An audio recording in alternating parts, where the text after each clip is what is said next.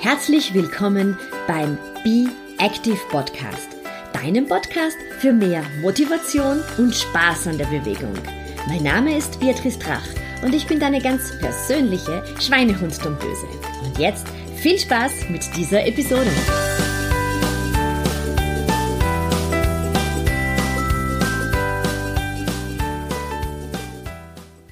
Herzlich willkommen zur aktuellen Episode meines Podcasts. Ich freue mich sehr, dass ich heute Frau Dr. Eva Lena Rote als Interviewgast gewonnen habe. Eva ist Gynäkologin aus Wien und ist meine eigene Frauenärztin hier.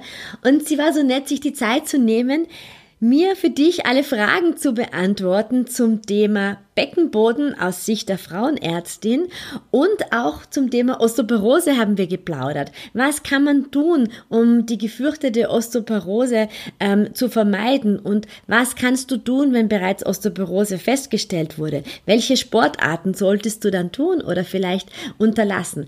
Sei gespannt, es ist ein ganz tolles Interview geworden. Hallo Eva, fein, dass du da bist. Hallo Beatrice, ich freue mich. Heute sprechen wir ein bisschen zum Thema Beckenboden, aber auch zum Thema Osteoporose aus Sicht äh, der Frauenärztin. Mhm. Und äh, zu dir kommen sehr viele Damen mit Beschwerden am Beckenboden, oder? Ja, ist richtig. Wie, ähm, mit welchen Beschwerdebildern kommen die Damen und wie erkennst du bei deiner gynäkologischen Untersuchung, dass der Beckenboden ähm, diverseste Schwächen aufweist?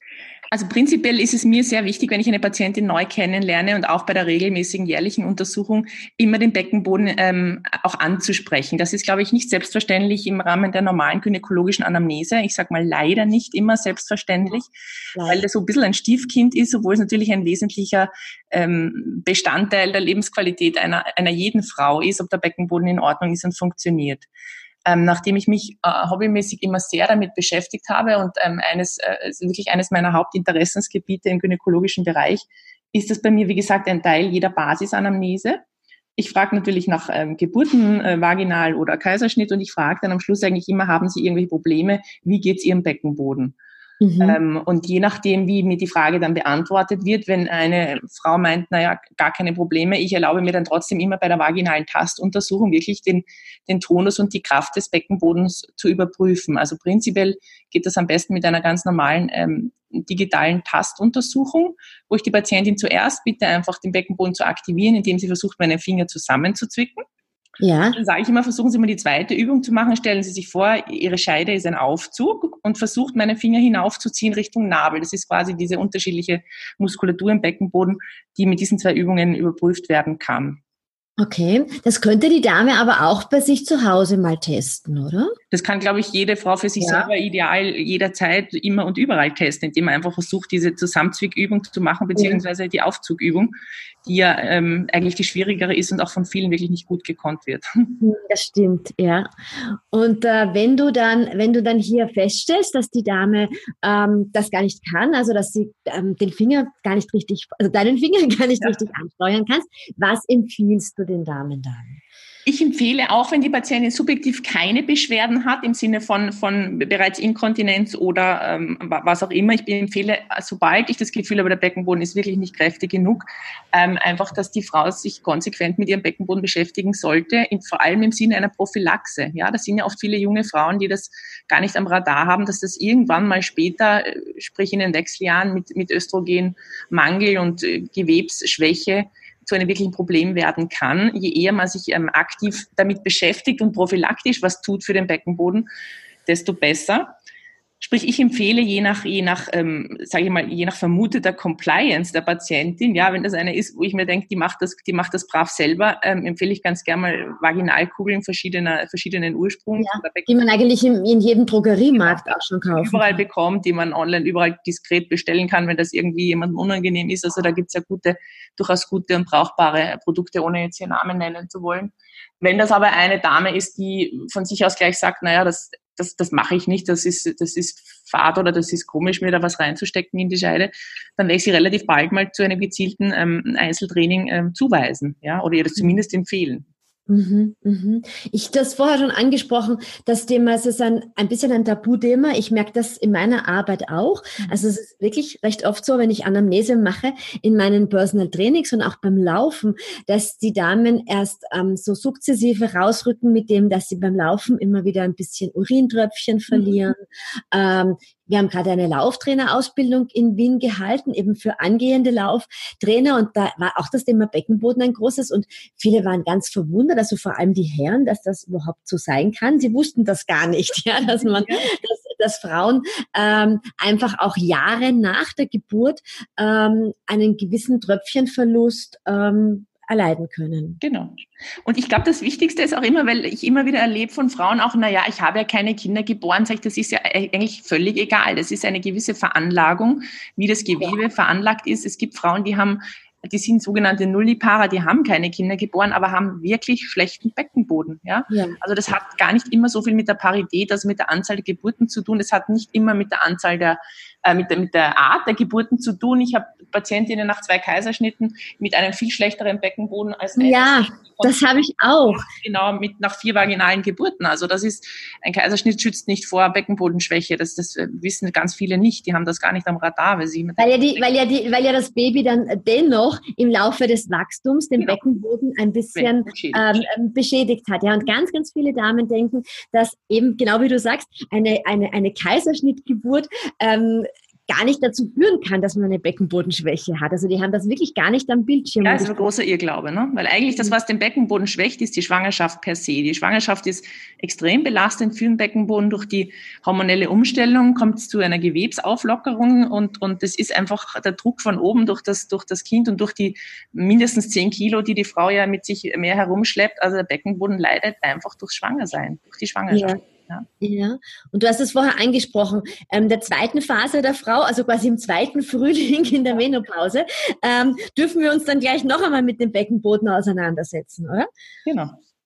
Spätestens dann wird es spruchreif, weil eben dieses Östrogendefizit, also dieses, dieser, diese hormonelle Umstellung, wiederum das, das ähm, Schlaffwerden des Gewebes begünstigt und einfach die Beckenbodenschwäche ein, ein Riesenthema wird, eigentlich bei fast allen. Ja. Deshalb, ich sage, je eher man sich aktiv damit beschäftigt und das vor allem am, am Radar hat, dass der Beckenboden äh, regelmäßig Aufmerksamkeit braucht, nicht dann erst, ähm, nicht erst dann, wenn er, wenn er eigentlich schon sich bemerkbar macht, ähm, desto besser. Ne? Wie hoch sind denn da die Erfolgsquoten, also wenn die Damen regelmäßig trainieren? Also ich würde meinen, dass da sehr hohe Erfolgs, Erfolgsquoten sind, weil äh, also das eine, die regelmäßig trainiert, gar nichts äh, an Besserung bemerkt, das gibt's fast nicht. Es geht eher um die Konsequenz, die halt notwendig ist, was manchen mhm. ein bisschen mühsam ist. Weil ich verstehe das schon, jeder geht gern trainieren und macht seine Workouts im Fitnessstudio für äh, Good Shape und, und Perfect Body, aber in Wahrheit Beckenbodentraining ist undankbar, weil man kein, kein, keine direkte... Man sieht keinen, genau. keinen Erfolg von außen, ja, von genau. außen, aber von innen, also gerade äh, beim Geschlechtsverkehr spürt man ja das dann schon. Ja, ja genau, ja, genau. Wenn sich da etwas verbessert. Aber ich versuche auch den Leuten immer so nahe zu bringen, dass sie ganz viele Übungen mit dem äh, Gymnastikball machen können. Mhm. Und auch wenn man Kniebeugen macht, ne, dass man da sehr bewusst äh, beim Hochkommen den Beckenboden wieder. Genau, ja. Ja. Ich habe aber auch ähm, von einigen Damen schon gehört, dass es auch zu einer Art von Übertraining des Beckenbodens kommen kann. Ja, wobei das ist, würde ich jetzt mal so für mich ähm, ähm, zusammenfassen, wohl eher, äh, hat eher Seltenheitswert, ja, ich jetzt gemeint. Ja. ja. Aber es scheint immer wieder mal vorzukommen, dass die Beckenbodenmuskulatur fast ein bisschen verkrampft ist. Genau, aber auch da lässt sich ja gut, gut dran arbeiten, ähm, sprich mit gezielter, ähm, eben, mit gezielten ähm, Gegentraining oder, oder einfach mit dem Wahrnehmung. Ja. Wahrnehmung ist das Wichtigste, genau, dass man sich einfach damit beschäftigt und, und ähm, auch Entspannungsübungen dann halt äh, eher in den Vordergrund stellen sollte. Ne? Wie, ähm, wie macht man das mit der Operation? Also wann ist der Punkt, wo du sagst, jetzt ähm, reicht das nicht mehr zu üben, äh, jetzt müsste man hier operativ eingreifen?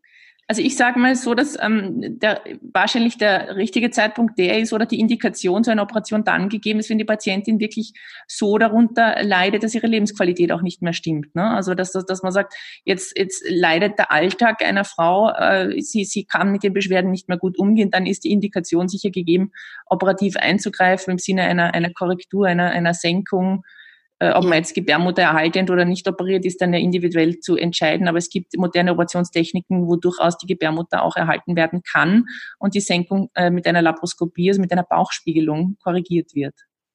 Weil es berichten dann Damen, dass sie ähm, das Gefühl haben, gerade wenn sie laufen gehen, als würden sie, als würde sie quasi ihre Gebärmutter genau, verlieren, genau, genau, ja. weil einfach die Senkung schon so stark ist. Und ich glaube, da, da würdest du auch sagen, das ist der Punkt, wo man sagt, der Leidensdruck ist dann wirklich so groß, ja, dass es dann wirklich wahrscheinlich besser ist, sich hier einem operativen Eingriff Zumal ja dann auch ab einem gewissen Zeitpunkt die Übungen relativ äh, nicht mehr so viel Erfolg zeigen können, ja. weil ja oft, wenn man sich das anatomisch anschaut, die, die in Wahrheit bei einer massiven Senkung wirklich Haltevorrichtungen, also im Sinne von Bändern, die die Gebärmutter fixieren, einfach wirklich gerissen sind und insofern halt ähm, repariert gehören, so würde ich das formulieren. Ja, mhm. ja, ja. Ab wann dürfen denn dann die Damen wieder Sport machen? Naja, direkt nach einer, nach einer operativen äh, Korrektur, einer Gebärmuttersenkung, sollte man mit der sportlichen Betätigung sechs bis acht Wochen zumindest warten, bevor man äh, zumindest vorsichtig wieder beginnt, äh, regelmäßig zu trainieren. Und auch dann würde ich nicht gleich laufen gehen, sondern eher beckenbodenschonende ähm, ja, Sportarten ja. wählen. Ja, weil Laufen da wirklich ähm, durch den permanenten Aufprall einfach viel zu äh, belastend für den genau, Beckenboden. Genau. Mhm. Genauso, glaube ich, sieht es nach der Geburt aus. Was empfiehlst du, ab wann dürfen die Damen wieder laufen gehen? Also vor allem jene, die ähm, vaginal entbunden haben mit sehr wenigen Beschwerdebildern? Also per Definition ist nach der Geburt die ersten sechs bis acht Wochen die Zeit der Rückbildung. Ähm, das ist das Wochenbett. Ja, das ist einfach die Zeit, wo, wo man äh, tunlichst ähm, nur Wochenbettgymnastik machen sollte, eben spezielle Rückbildungsgymnastik, aber sonst keinen Sport. Das ist eher kontraproduktiv und auch nicht empfohlen. Wenn nach acht Wochen bei der Untersuchung bei der Gynäkologin oder beim Gynäkologen soweit alles in Ordnung ist und die Rückbildung als als abgeschlossen betrachtet werden kann, spricht an und für sich nichts dagegen, wieder ähm, mit regelmäßigem Sport zu beginnen, wobei ich auch hier eher mit dem Laufen zurückhaltend bin. Also mit der Empfehlung, wirklich laufen zu gehen, ähm, sage ich immer, wenn Sie was anderes finden, was Ihnen vielleicht in der Zeit noch, noch genauso viel Spaß macht, vielleicht noch ein bisschen warten. Aber so zwölf Wochen nach der Geburt kann man mit moderaten Lauftraining sicher wieder beginnen. Steht dem nichts mehr im Wege quasi. Genau. Der zweite große Punkt für uns Frauen ist das Thema der Osteoporose. Mhm ähm, ist auch immer wieder ein Thema, gerade rund um die Menopause, wo ich dann empfehle, dass die Damen ähm, Krafttraining machen, um die Muskulatur zu stärken, aber eben auch zu laufen, weil das Laufen ganz gut für die langen äh, Beinknochen ist. Was empfiehlst du hier als Gynäkologin? Genau, also das ist an und für sich schließe ich mit deiner Empfehlung an, äh, mit der Menopause, also mit dem ähm, nach, also mit, der, mit den Wechseljahren ähm, kommt es eben zu einem ähm, Abfall des Östrogenspiegels und das Östrogen ist das weibliche Geschlechtshormon, das gut ist für den Knochen. Das Östrogen fehlt also dem Knochen, dadurch können ähm, kann es zu Knochenabbau ähm, ähm, kommen, beziehungsweise zu einem Verlust der Knochendichte, was ja die Osteoporose per Definition ist. Ähm, und man weiß, dass die beste Prophylaxe gegen diesen Knochendichteverlust regelmäßige sportliche Betätigung oder einfach Bewegung ist. Zusätzlich natürlich ähm, also sollte die Frau darauf achten, sich kalziumreich zu ernähren, weil man weiß auch, dass Vitamin D und Kalzium für den Knochen ähm, wichtig sind. Es kommt natürlich auch sehr darauf an, wie die äh, Vorbelastung familiär ist, ob eine Frau dazu neigt, Osteoporose zu bekommen oder nicht. Ja, also bis zu einem gewissen Grad kann man es, glaube ich, ähm, steuern und dem auch entgegenwirken. Aber wenn eine massive erbliche Vorbelastung da ist, ist die Frau natürlich eher wirklich gefährdet, trotz sämtlicher Maßnahmen Osteoporose zu bekommen. Und wenn äh, bereits Osteoporose festgestellt wird, Darf die Frau dann noch Sport machen oder eher nicht? Auf jeden Fall. Was ich nicht empfehlen würde, sind Risikosportarten, einfach damit sie sich nichts bricht. Ja, also Paragliding. Genau, also, ich wohl eher unterlassen, aber äh, theoretisch ist, wie gesagt, sonst jeder Sport möglich und, und gut. Ja, wie du sagst, Laufen ist gut für die, für die langen Röhrenknochen und, und ähm, egal was sie macht, sie soll sich bewegen. Ja.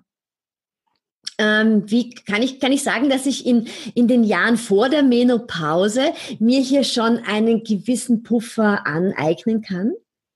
Das glaube ich schon. Ähm, wie gesagt, betonen muss ich immer wieder die erbliche Komponente, die bei der Osteoporose eine große Rolle spielt.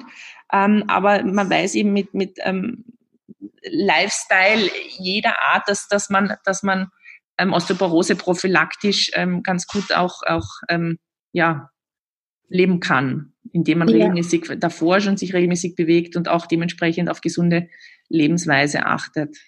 Also, dass man insgesamt schon einen, einen recht aktiven Lebensstil hat.